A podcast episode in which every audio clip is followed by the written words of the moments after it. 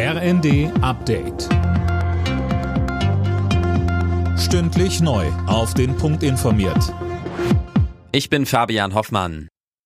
Jetzt ist die Entscheidung gefallen. Deutschland liefert offenbar doch Kampfpanzer an die Ukraine. Medienberichten zufolge ist der Entschluss jetzt nach mehrtägigen Abstimmungen, vor allem mit den USA, getroffen worden. Auch Washington will demnach eigene Kampfpanzer liefern. Gut ein Dutzend der deutschen Leopard 2 Modelle soll direkt aus den Bundeswehrbeständen kommen. General AD Egon Rams sagte dazu bei Welt. Panzerausbeständen der Bundeswehr bedeutet, dass diese wahrscheinlich relativ schnell verfügbar gemacht werden können, wobei dann sicherlich auch noch wieder Leute kommen werden, die vom Bedarf von der Ausbildung reden werden und dergleichen mehr. Das heißt, die werden nicht in den nächsten Tagen in die Ukraine gehen, sondern vielleicht schaffen wir das bis zum März.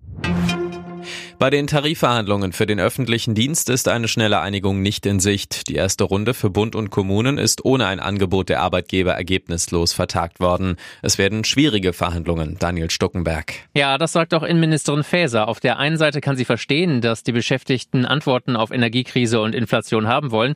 Faeser verweist andererseits aber auch auf die Entlastungspakete, die viel Geld gekostet haben. Ein Plus von mehr als 10 Prozent monatlich, aber mindestens 500 Euro mehr fordern die Gewerkschaften. Zu viel für die ohnehin oft verschuldeten Kommunen, sagt die Arbeitgeberseite. Möglich sind damit auch Streiks, denn die Friedenspflicht läuft aus. Die Parteien in Deutschland haben in den vergangenen Jahren zu viel Geld vom Staat bekommen. Dass die Obergrenze für staatliche Zuschüsse vor fünf Jahren erhöht wurde, war verfassungswidrig, hat jetzt das Bundesverfassungsgericht entschieden.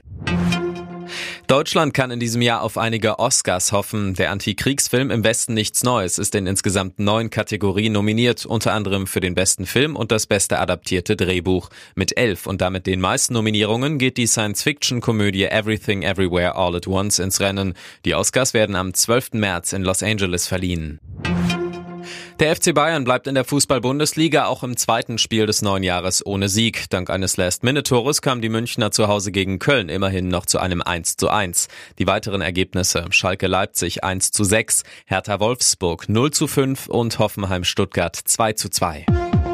Alle Nachrichten auf rnd.de